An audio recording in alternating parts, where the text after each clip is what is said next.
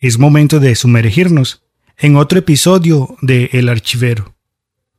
Mientras escuchas este episodio, te invito para que vayas a Instagram y nos sigas. Nos encuentras como arroba el archivero podcast.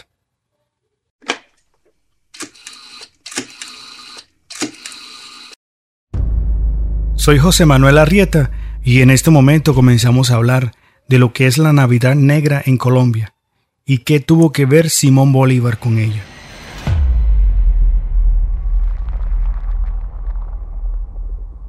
Puede sonar algo extraño después de dos siglos, pero en cierto momento, indígenas, negros y mestizos colonizados del sur de Colombia y los llanos realistas tuvieron un enemigo en común, Simón Bolívar. Y esa confrontación terminó en una matanza que hasta el día de hoy se recuerda en la ciudad de Pasto, a pocas horas de la frontera colombiana con Ecuador. Empezó el 24 de diciembre de 1822 y se le conoce como la Navidad Negra, cuando casi medio millar de pobladores de ese lugar fueron asesinados y más de mil resultaron reclutados o expulsados de sus hogares y su ciudad.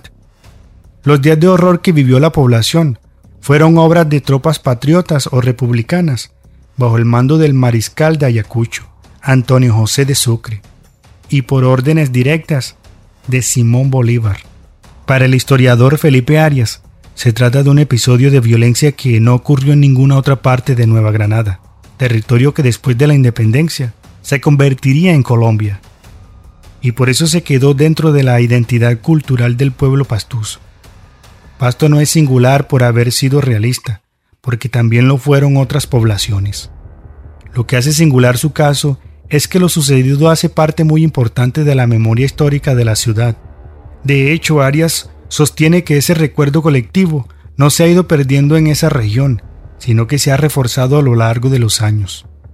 No era secreto en la segunda década del siglo XIX que algunos territorios del sur del virreinato de Nueva Granada se oponían a los esfuerzos para que prevaleciera la causa republicana e independentista. Es más, Pasto no solo era fiel al bando realista, defendía con determinación al rey español y a la religión católica. Aquellas simpatías, sumada a la característica montañosa de la región, llevaron a que tropas alineadas a la corona española se parapetaran allí ante el asedio y las victorias de los patriotas en los alrededores. Por si fuera poco, milicias de pobladores locales asentaron algunos golpes a las fuerzas republicanas durante las batallas independentistas. Ahí es donde cobra relevancia una de las figuras locales que en Pasto todavía es recordada, el caudillo y militar hispanista Agustín Agualongo. Pastuso de nacimiento, el hombre se enlistó en las filas realistas en 1811 y fue uno de los responsables de convertir su región en un auténtico obstáculo para las fuerzas anticolonistas, que intentaban controlar ese terreno para continuar su avance rumbo al sur. Bolívar sabía bien que Pasto y la difícil geografía que la rodeaba era un escollo complejo para sus intenciones. Intenciones de llevar su campaña hacia las poblaciones debajo de la línea del Ecuador.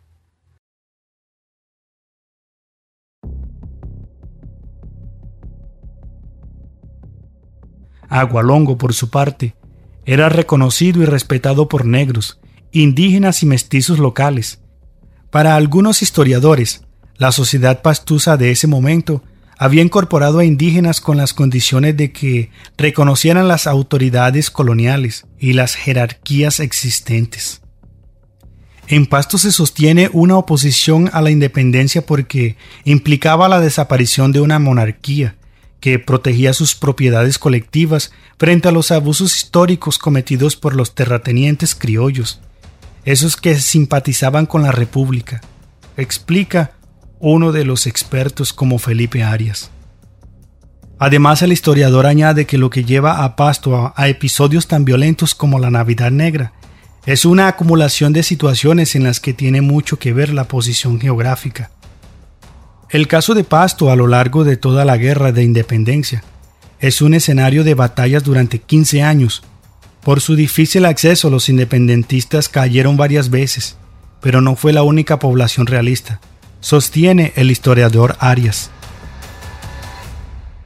Bolívar y Sucre llevan la dinámica de guerra a muerte a tierras pastuzas entre 1821 y 1822. Esto por la experiencia vivida en Venezuela, donde hubo batallas muy violentas.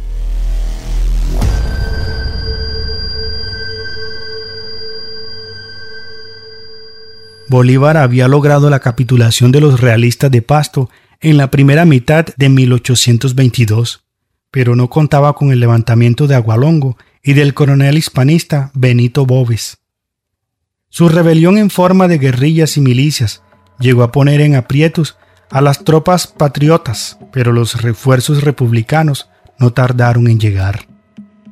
El mariscal de Ayacucho, quien triunfaba y se convertía en el referente de la independencia de Ecuador, fue convocado para llevar a sus tropas a esa zona.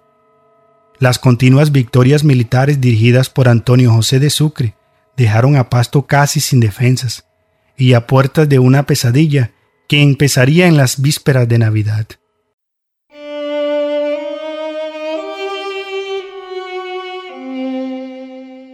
Noche mala en vez de noche buena fue para la pasto realista del 24 de diciembre de 1822. Casa por casa, la ciudad fue tomada por los patriotas. Los guerrilleros caían por decenas cada minuto. Relata el proyecto Señal Memoria de la Red de Medios Públicos Colombianos. El portal que rescató narraciones históricas sobre el episodio hechos el siglo pasado remonta que los pastuzos comenzaban a rendirse, pero la tropa republicana no tuvo piedad. Era la guerra a muerte. Se vengaron implacablemente, unos rendidos, otros heridos, todos fueron muertos, familias enteras desaparecieron. Continuó el relato de la serie Colombia ayer, Colombia hoy, presentado en radio en 1970. Penetraron a caballo a la iglesia de San Francisco y ultimaron a todos los asilados, incluyendo mujeres y niños. Simón Bolívar llegó el 2 de enero de 1823. Muchos historiadores señalan que la ruptura de la capitulación de principio de 1822 fue la excusa de Simón Bolívar para aniquilar la rebeldía pastusa. Incluso muchas reseñas históricas señalan que el libertador tomó todas las decisiones como los confinamientos y reclutamientos masivos para que la Navidad negra nunca fuera recordada en Colombia. Si ese era en realidad su deseo, nunca se cumplió. Una Navidad que en Pasto nunca se olvidará.